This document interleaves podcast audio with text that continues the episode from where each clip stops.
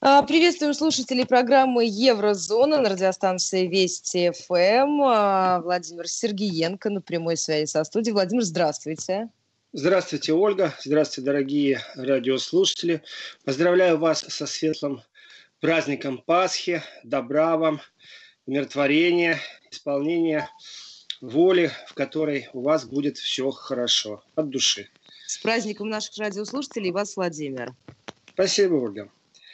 Ну, ну что, что, давайте а... объявим наши средства связи, чтобы наши слушатели давайте. активно нам писали. 553320 и плюс 7 903 176 363. Мы, даже несмотря на то, что мы на удаленке, мы с Владимиром все ваши сообщения, уважаемые радиослушатели, читаем и фиксируем. Так что в этом смысле все по-прежнему. Уже первые поздравления пришли. Спасибо большое. Э, тяжело, если честно, в праздничный день рассказывать о политике или не о политике. Но тоже все время поздравлять тоже не получится. Так что с праздником и поехали в еврозону. У нас э, есть некоторые производители.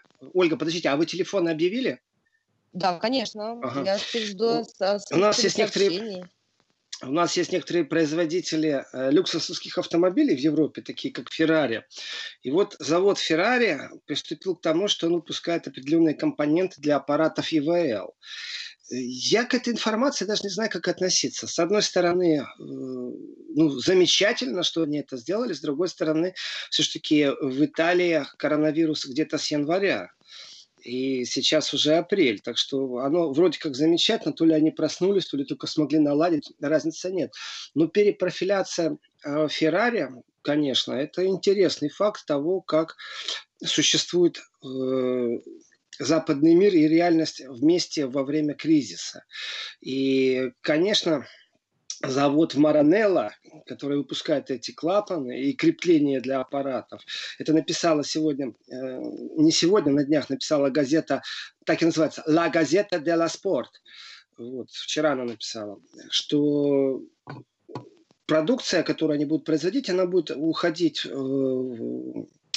ведомству по чрезвычайным ситуациям, и те уже будут распределять э, по нужде по больницам, в которых больны с коронавирусом. На самом деле информация для меня, она как бы вот критику я дал, что слишком поздно они расшевеливаются.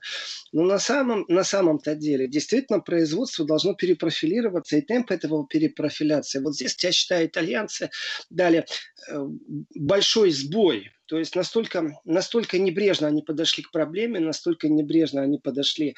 Э, притом итальянцы, я имею в виду сейчас народ, а не правительство. Правительство, само собой, тоже оказалось в шоке.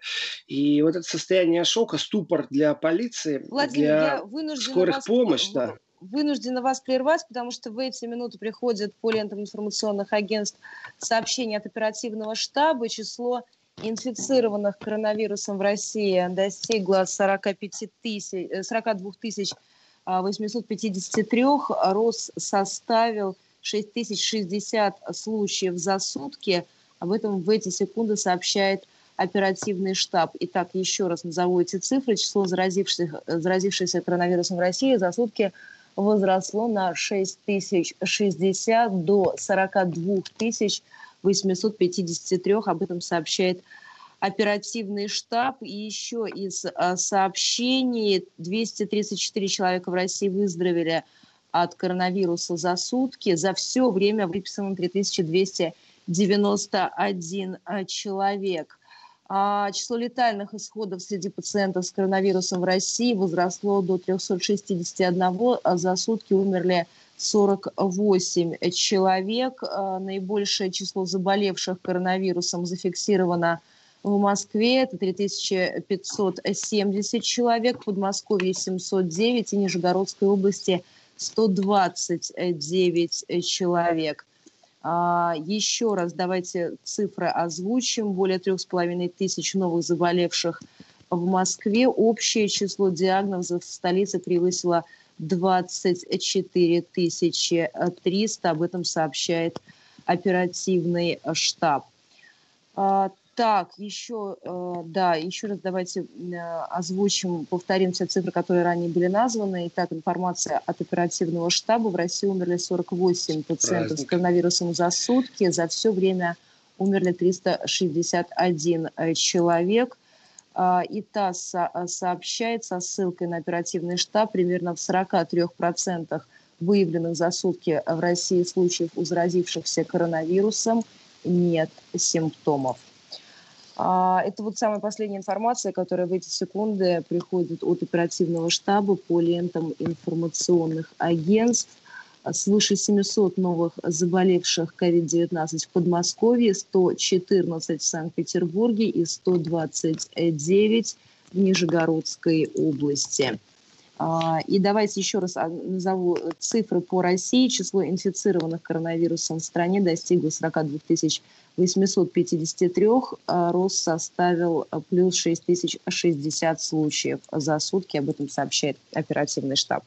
Возвращаемся в программу «Еврозона» с писателем-публицистом Владимиром Сергеенко. Владимир, вся самая последняя информация только что была озвучена. А мы Знаете, с вами остановились вот... на Италии.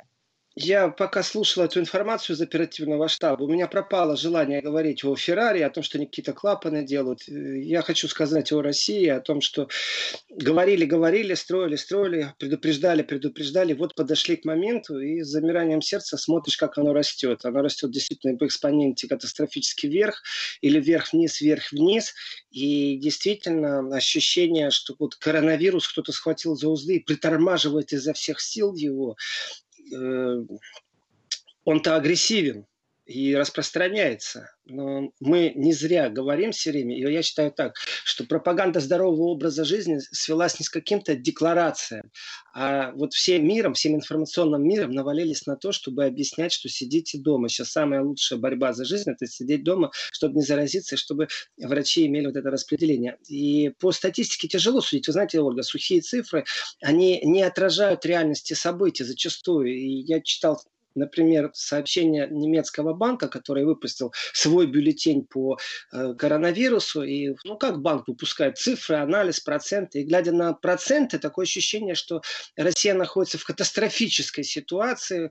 Э, вот Россию можно только сравнивать э, по приросту процентности только с Сингапуром, везде как бы притормажит, вот в России такая сильная процентность.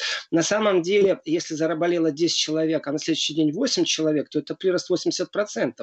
Вот точно так же в этой статистике с процентами, я не знаю, зачем Deutsche Bank, при том, что это банк, подготовил свою аналитику на основании информации Кох-института и Всемирной организации здравоохранения. То есть они как бы сделали, э, ну, по-немецки это называется допель-мопель, то есть двойное ненужное они сделали. И в этой статистике, в процентах, когда смотришь, картина кажется чудовищной. Но когда смотришь на цифры, понимаешь, что подойдя, подойдя к этой горе, на которую нужно войти, которая действительно держит в напряжении и врачей, и общество, то, ну, скажем так, со своей стороны сделали все, что могли со стороны информационного поля. И сейчас наблюдаешь вот трепетно, трепетно, и рассуждение в контексте э, святого праздника, э, праздник-то светлый, действительно, и происходит какое-то осмысление. Я не знаю, дорогие радиослушатели, кто включил сейчас Еврозону, чтобы послушать политику, о политике я тоже расскажу. Но, в принципе, я призываю, давайте задумаемся, что происходит, как происходит, немного на другом уровне в этот светлый день, потому что Э, действительно нравственное и духовное тоже переосмысливается во время кризиса. И это не значит, что есть какие-то шаблоны переосмысливания духовного и нравственного. И не обязательно все люди религиозные, не обязательно все православные, для кого сегодня праздник. Может, Пасха у кого-то была католическая до этого. Но сам смысл нашего существования, вы знаете, по-другому воспринимаешь понятие э, воскрешения. И здесь я, я так скажу, это не то, что я сейчас прилипаю к чему-то, но действительно, это и в промышленности воскрешение, и в человеческой жизни, и в нашей свободе. Вот выйти на улицу, сходить в церковь. У нас везде какое-то воскрешение, понимаете? И вот, вот эта нравственность и духовность, на самом деле, слова, знаете, такие, ну, как бы, что, каждый день об этом говорить? Или стесняться об этом говорить? А сегодня есть повод и задуматься, и остановиться от этой беготни, в том числе и по политическим сводкам, и вот по каким-то сухим цифрам, и радость, которую можно передать. Я не знаю, я вас поздравляю просто от души с этим праздником. Даже если вы не верующие, задумайтесь о нашей нравственности и духовности. Куда мы идем, как мы идем, как мы развиваемся. Найдите время посидеть с самим собой или с очень близкими вам людьми. Может, эти люди уже в ином мире. Ну, подумайте об этом. Действительно, сегодня время пришло, когда нужно задумываться о том, куда мы идем, как мы идем и зачем мы идем. А вот потом еще сесть и подумать, с кем мы это делаем вместе. Я Тем более, скажу... да, получается самая домашняя Пасха. И это очень ну, важно. Домашней не бывало, мне кажется, никогда.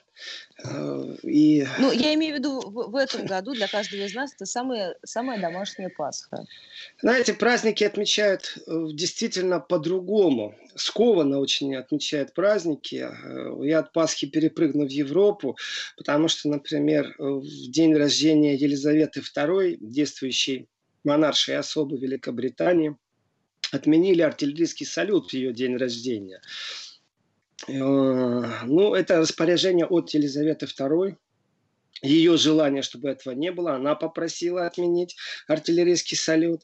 И, в принципе, ну, для британцев это такая специфика жанра, потому что они э, так тоже по-специфически воспринимают. И как человек из информационного поля, я скажу, что деньги, которые вкладываются в пиар Ее Величества, это огромные суммы. О том, как живет королевский двор, да, вы знаете, мне иногда плевать глубоко, что там Меган какая-то надела платье из H&M или еще из чего-то. Но мне глубоко все равно. Но этому придается всегда огромное значение, потому что на это выделяются деньги. Есть представленные журналисты, профессионалы с большой буквы, которые работают э, по связям с общественностью, и то, как всегда разносится, знаете, такое ощущение, что это что-то особое. На самом деле монаршая семья – это больше символ, и она не влияет там особо на политику, и если какой-то принц ушел из монаршей семьи, да ну это их личная разборка, почему кто-то швырнул удостоверение адвоката, или кто-то э, вышел из монаршей семьи и теперь не будет соблюдать каких-то нравы. Но тем не менее, для британцев, который может сказать э, полицейскому, не трогай меня, меня, я подданный ее величества. Это символ, для них этот символ важен. И отмена артиллерийского салюта, а это произошло впервые за 68 лет правления Елизаветы II, то в свете сложившейся ситуации, как сказала Елизавета II, это э, она видит неуместным. Ну, то есть само празднование является неуместным. Соответственно, э, этот День рождения Елизаветы II – это государственный, можно сказать, праздник Британии. И на всех официальных зданиях вывешивают э, государственные флаги. Так вот, есть тоже обращение, что, скорее всего, это будет просто невозможно вывесить везде флаги. То есть ограничения по празднованию в Британии выглядят так. При этом Министерство по делам информации, культуры – СМИ и спорта напомнила, что в день рождения королевы следует соблюдать социальную дистанцию. То есть, чтобы люди не выходили на улицу и с криками «Да здравствуйте ее величество!» не нарушали социальную дистанцию. Вот так, такие ограничения. При том, что для британцев, ну, скажем, это день символичен, очень символичен. Соответственно, э, в Букингенском дворе день рождения будут отмечать не как-то по-особому, а всего лишь навсего по видеосвязи члены семьи достаточно в узком кругу это встретят. То есть абсолютно... Теперь знаете, как называется день рождения по скайпу или по зуму, в зависимости как? от того, кого что. Ну вот как, когда собираются люди, каждый с монитором или с телефоном, и они отмечают Нет, не знаю. дни рождения, да. Это такая новая тенденция. Свадьбу пока так не отмечают, но день рождения уже во все. Меня вот на несколько таких праздников приглашали. Э, вы знаете, я, в принципе, по видеосвязи э, достаточно давно без коронавируса отмечал разные праздники, но как бы близкие люди не всегда могут с вами присесть за стол и быть рядом с вами, набираешь, поставил, все, включил. Они присутствуют прямо за столом, разговариваешь, они видят э, То есть вы, можно сказать, Владимир, опытный в этом вопросе человек. У вас можно... Я, я думаю, лет 20 точно я уже таким образом действовал, потому что ну, вот я в одном государстве живу, мама в другом государстве живет, и не всегда есть возможность, чтобы она приехала, прилетела, и в этом отношении давно перешли на видеосвязь. Вот. Так что э, здесь все логично и все правильно. Так что празднование даже ее величества дня рождения в Британии приобрело определенный оттенок ну, как сказать, вообще вот коронавирус повлиял на все. То есть, если Ferrari начинает производить ИВЛ или компоненты для ИВЛ, э, ну, молодцы, хоть и поздно, молодцы. Э, а ее величество отказывается от салюта, потому что считает, что это неуместно. А мы Пасху встречаем дома. Вот они, наши современные реалии. Какие они будут еще через три недели, ну, никто не знает. Действительно, поговорка «хочешь рассмешить Бога, расскажи ему своих планах, она, мне кажется, срабатывает. Вот. Нам Владимир, привет. Ну, карантинные меры в той же самой Германии, теперь это много обсуждается в Европе, потихонечку, так сказать, пробно начинают сниматься. Я правильно понимаю? Ой, ну, пробно, прежде Германия, Австрия начала снимать, и эти ограничения перешли вот тоже в сферу, с кого и как снимать. И э, здесь вот эти пробные ограничения, в Германии все-таки земельные различия есть, и земля принимает первостепенное решение, а не федеральные органы, то есть не централизованно. Если по России смотреть то и сравнить, то земельное – это как губернаторство. Земля имеет приоритеты в определенных решениях, то есть э, федеральные силы иногда не вмешиваются или наоборот вмешиваться, но слишком поздно. Там пример там у Бавария была, которая раньше всех вела определенные ограничения, вела штрафы за нарушение изоляции. Нам пишут Христос воскрес, привет из Кировограда, Украина. Потрясающе. Я вижу, всех благ нам желают из Германии, правда, не подписались, и из Нижегородной области. Спасибо большое. Э, по поводу э, снятия частично ограничений, как оно запускается. Вот Австрия, первый шаг, который они объявляли, при том, что, наверное, чаще всего выступает в соцсетях единственный руководитель правительства в Европе, даже географическое, это канцлер Австрии, Курц, Себастьян Курц, он большой любитель э, таких прямых включений, которые идут в соцсетях. И у меня э, в гаджете, в телефоне выставлено уведомление, если выступает Себастьян Курц, у меня бам, пришло сообщение, я в наушник в ухо вставляю, где бы я ни был, и так краем уха слушаю, о чем он говорит, потому что ну, не все супер там важное. И вот э, размышления, потом как пришли к этим частичным ограничениям, все это вживую наблюдаешь. И вопрос, Э, вот у меня к вам вопрос, Ольга. С кого вы сняли первичное ограничение? Э, со старшеклассников или с младшеклассников? А, я бы, наверное, с младшеклассников, потому что они самые дисциплини- дисциплинированные. Младшеклассники самые дисциплинированные? Да, да. Только потому, что они самые дисциплинированные? Ну, потому что и дети же в более легкой форме переносят это заболевание. Ну, хорошо. Разницы нету, кто переносчик, ребенок или не ребенок. Ну да, дети, во-первых, в более легкой форме. Но, в принципе, я считаю, это связано не с тем, что дети более дисциплинированные, а с тем, что старшеклассники могут сами дома находиться, а младшие классники, они все-таки привязаны к опеке. То есть кто-то должен за ними присматривать. Чем ребенок меньше, тем э, больше обязанностей у взрослого за ним присматривать.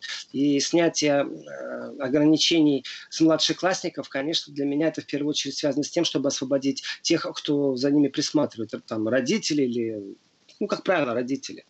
Бабушки, дедушки как раз не тот случай, когда сейчас присматривают за внуками, как раз наоборот, сейчас это намного... Э, сейчас они должны быть, старшее поколение не должно контактировать с младшими, даже вот в вопросах там отвести в школу, как когда-то работала. Да, да, Ольга, у нас, у нас абсолютно... Все изменилось в этом плане основной принцип сейчас проявления любви. То есть акт любви – поцелуй, акт любви – прийти в гости. То есть акт любви не всегда сводится к интимным отношениям. Акт любви – прийти в гости, э, акт любви – принять гостей. Это все акты любви. И э, если ты любишь своих родителей, то ты на пороге им оставляешь и через порог общаешься, не подходя ближе, то, что они попросили тебя купить или ты посчитал нужным им принести. И ни в коем случае внуки, дедушек, бабушек сейчас вживую не видят. Я так скажу, человечество созрело для того, чтобы и бабушек, дедушек насильно перевести на видеоконференции, потому что я понимаю, есть понятие «соскучился». И ну, ничего с этим понятием не сделаешь. Это наше хорошее человеческое понятие. И здесь, я честно скажу, не вижу разницы между Германией, Францией, Италией или э, Россией. Иногда эти картинки умиляют, иногда раздражают. Ну, по-разному. Но на самом деле у нас изменилась демонстрация определенных вещей. Мы за руку больше друг с другом не здороваемся, мы не обнимаемся при встрече. Хотя есть люди, которые говорят на все это, а, рукой махнули и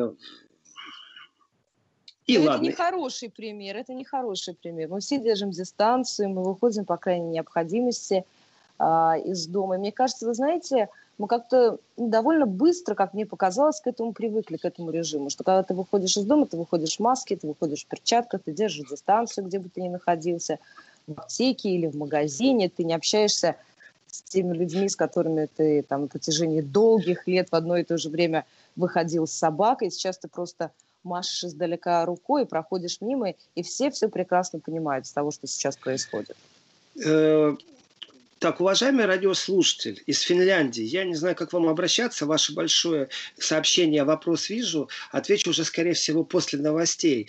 Э, а вот э, что касается «Быстро привыкли», Ольга, вы знаете, я помню в те старые добрые времена, месяца полтора назад – до коронавирусного.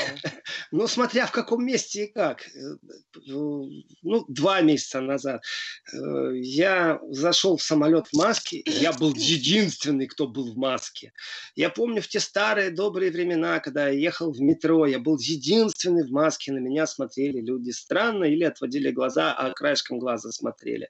Я снова сел в самолет, уже в другом государстве, и снова та же история. Я был единственный. А теперь, Владимир, если вы будете без маски, то на вас тоже было странно смотреть. Мы сейчас должны будем прерваться, у нас новости середины часа впереди. И пока есть несколько секунд, еще раз напомню последние данные от оперативного штаба. Общее число заболевших коронавирусом в России достигло 42 853 человек. Это данные оперативного штаба по Москве. Более трех с половиной тысяч новых заболевших. Общее число диагнозов в столице превысила 24 300. Об этом также сообщает оперативный э, штаб. 48 человек умерли от коронавируса в России за сутки. Общее число летальных исходов достигло 361. Данные оперативного штаба э, к этому часу. Сейчас мы прервемся. Новости середины часа. Затем продолжим программу Еврозона. Э, Владимир Сергеенко до прямой связи со студией. Владимир. Да, Ольга. Да, у нас связь хорошо налажена. Еще раз назову средства связи 5533 Вести и плюс 7 903 176 363. Несмотря на то, что мы на удаленке с Владимиром, все ваши сообщения, друзья, мы видим. Так что присылайте на ваши вопросы, Владимир, как всегда, ответит. И вот обещанное э, сообщение, на которое я отвечу. Владимир, здравствуйте. Во-первых, с праздником и вас с праздником. Хотелось бы задать вопрос. В Финляндии есть правозащитник господин Берман. Думаю, что вы о нем слышали. Так он утверждает, что у нас в Финляндии власти специально занижают количество зараженных людей в разы, по официальным данным, около трех с половиной тысяч человек. Как вы считаете, возможно ли такое?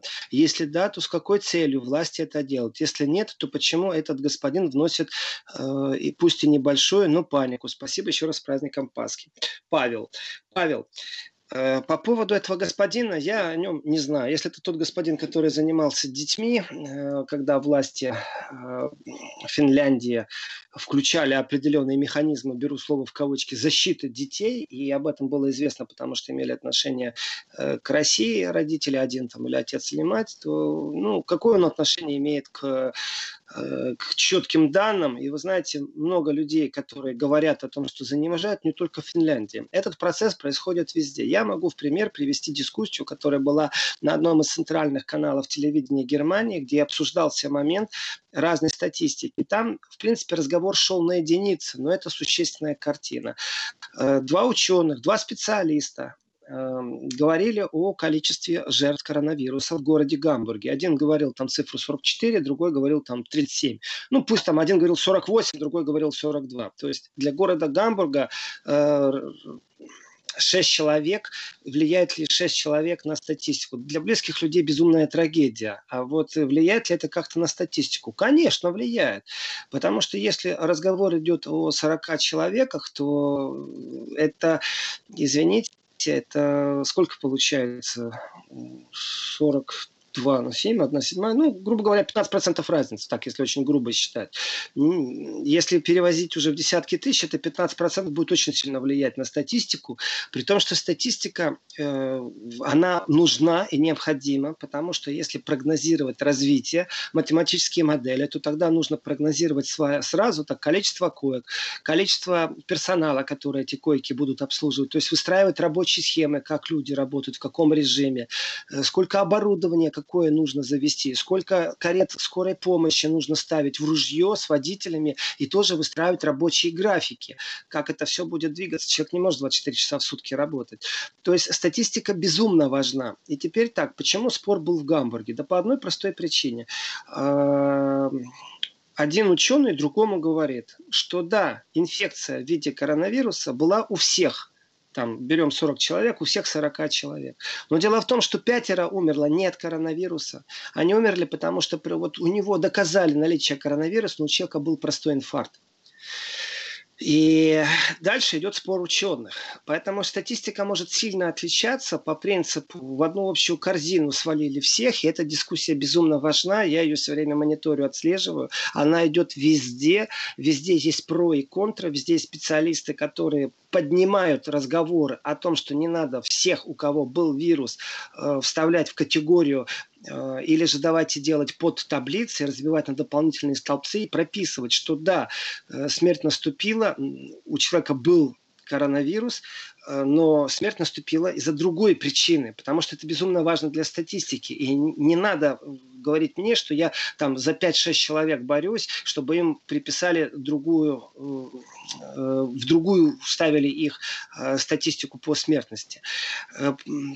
Э, кроме того, что это важен разговор для того, чтобы прогнозировать, дело в том, что еще и другой разговор очень важен, который, опять же, во всех странах он существует сейчас. Действительно ли те меры, которые применяются, важны? Давайте посмотрим э, на события годичной давности, сезонный грипп и сколько людей умерло от пневмонии. Давайте посмотрим, что было два года назад, э, обширное воспаление легких. И давайте посмотрим, сколько человек умирает от инфарктов и неинфарктов. И что в Италии этот разговор, что в Германии, что в принципе на картину смертности это не сильно влияет, и что есть определенные спекуляции, что э, с статистической точки зрения зрения теперь нужно просто пересмотреть, э, что количество летальных исходов, количество смертей, оно примерно одно и то же, но в этом количестве теперь такое-то количество, у которого было, было доказано наличие коронавируса. И вот ученые между собой спорят, что для нас, для простых людей это дает, к чему этот спор ведет. А я вам честно скажу, вы знаете, я думаю, что вот эти слова, что мы проснемся в ином мире, они в первую очередь относятся ну, вот и к нам, конечно, но и практически ко всем государствам, именно на правительственном уровне, которые э, попали сильно под удар коронавируса, переосмысление стратегии развития, начиная от образования, заканчивая сохранением рабочих мест э, в медицинской сфере. Потому что э, выясняется, какое количество тысячи смертей было вот от пневмонии, но эта статистика, знаете, как сезонная была у них статистика, опять грипп пришел. А теперь получается, что можно как-то этих людей спасать или что? То есть, если заняться этим вопросом. И здесь начинались очень много и очень сильно разговоры о конспирологической э, такой теории. Я думаю, что наши радиослушатели тоже с ней знакомы по поводу того, кто когда и начал исследовать. Вот там фонд Рокфеллера впервые выделил деньги на исследования, а вот там вот фонд Билл Гейтс, они как-то очень точно делали. Э, а потом действительно в 2012 году уже и правительство Германии присоединилось к прогнозированию сценариев, как может это развиваться. И если эта ситуация выходит из-под контроля, какой чудовищный сценарий может быть. И на основании всех этих конспирологических э, ветвей отклонения, что делал Билл Гейтс со своим фондом, что там Рокфеллеры делали, всемирный это заговор, не всемирный, я нашел только в глубинном изучении математические модели, в которых гипотетически рассматривался, как может развиваться в худшем виде сценарий. И в худшем виде сценарий, вот я человек далекий от медицины, еще до недавнего времени я понятия не имел о многих вещах. Но читая вот эти все исследования, я понимаю, что мои заблуждения в старые добрые времена, что воспаление легких – это процесс, когда я простыл на улице, надышался холодного воздуха, сегодня воспаление легких передается совсем другим путем. И если ты нарушил социальную дистанцию, вот ты уже получил вирус, который может привести к воспалению легких. По крайней мере, для себя я сделал такие выводы. А, значит, надо держать дистанцию социально. Вот первый вывод, который я сделал как простой человек. А с точки зрения информационного поиска и доказательств всех этих теорий, почему статистика может быть разная, по очень простой причине. Вопрос в другом. Дело в том, что э, часть ученых считает математически то есть полностью у них математическая модель, в которой выстраивается э, и отталкивается от первично доказанных э, случаев коронавируса. То есть вот разница в 3,5 тысячи у него математическая. А почему? Он говорит, да, у них просто тестов нету. А вот тестов нет, возьмите там ситуацию с Украиной. Вся статистика, которую мы ее знаем, ну, Украина ближе мне по духу, чем Финляндия. Э, действительно она отражает эту картину или нет? Да нет, конечно. Она не может правдиво отражать картину, потому что нету такого количества тестов. Чем больше больше проводится тестов в любом государстве, тем правдивее картина. А предположение, как правило, о скрывании, я не уверен в том, что какой-то там правозащитник имеет доступ, где сидят какие-то сверхсекретные совбезовцы Финляндии и очень злые указы дают, ни в коем случае не говорите народу правду. Ну, не верю я в это просто. Скорее всего, это разница между математической моделью и э, того, как развивается везде коронавирус, и реальной картиной, которую дает статистика на основании проведенных тестов. А вот здесь здесь начинается разногласие. Значит, а, Владимир, э... можно мы на этом моменте поставим запятую, и сразу после да. того, как у нас некоторые регионы уйдут на местные новости, мы вернемся, и вот как раз с разногласием мы и продолжим. Спрашивал слушатель по поводу Нижегородской области, да, плюс 129 новых случаев а, заражения. Сразу после короткой паузы, переход на местные новости а, некоторых регионов, мы возвращаемся. Вести ФМ.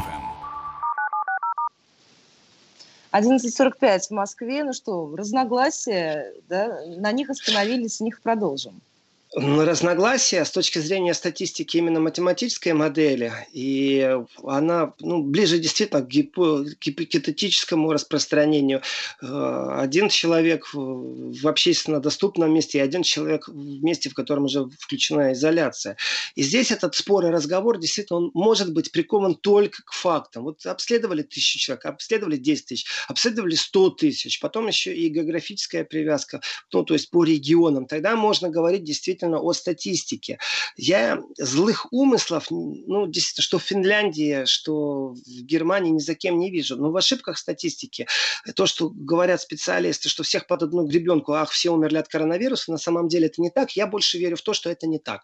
Вот я в данном случае включаю понятие верю и не верю одному специалисту или другому. И не с точки зрения он у меня вызывает симпатию, а с точки зрения объективного восприятия информации и анализа этой информации. И да, действительно, мы уже становимся какими-то патологами анатоме в этом контексте.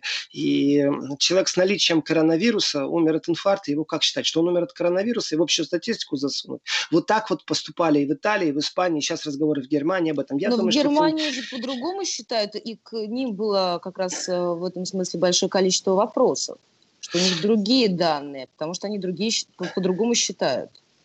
Э, так, вот эта дискуссия, она очень важна. Я скажем так, я люблю, когда важные моменты выносятся в общественное поле в дискуссии. То есть тема не табуизируется, какая бы она тяжелая была. Я вчера сказал, что комплимент немецкому телевидению, которое эту дискуссию вывел в общественное поле, что получается так, что инфекционисты подтасовывают, а патологоанатомы говорят, не, вы врете просто. То есть вот разговор примерно на таком уровне.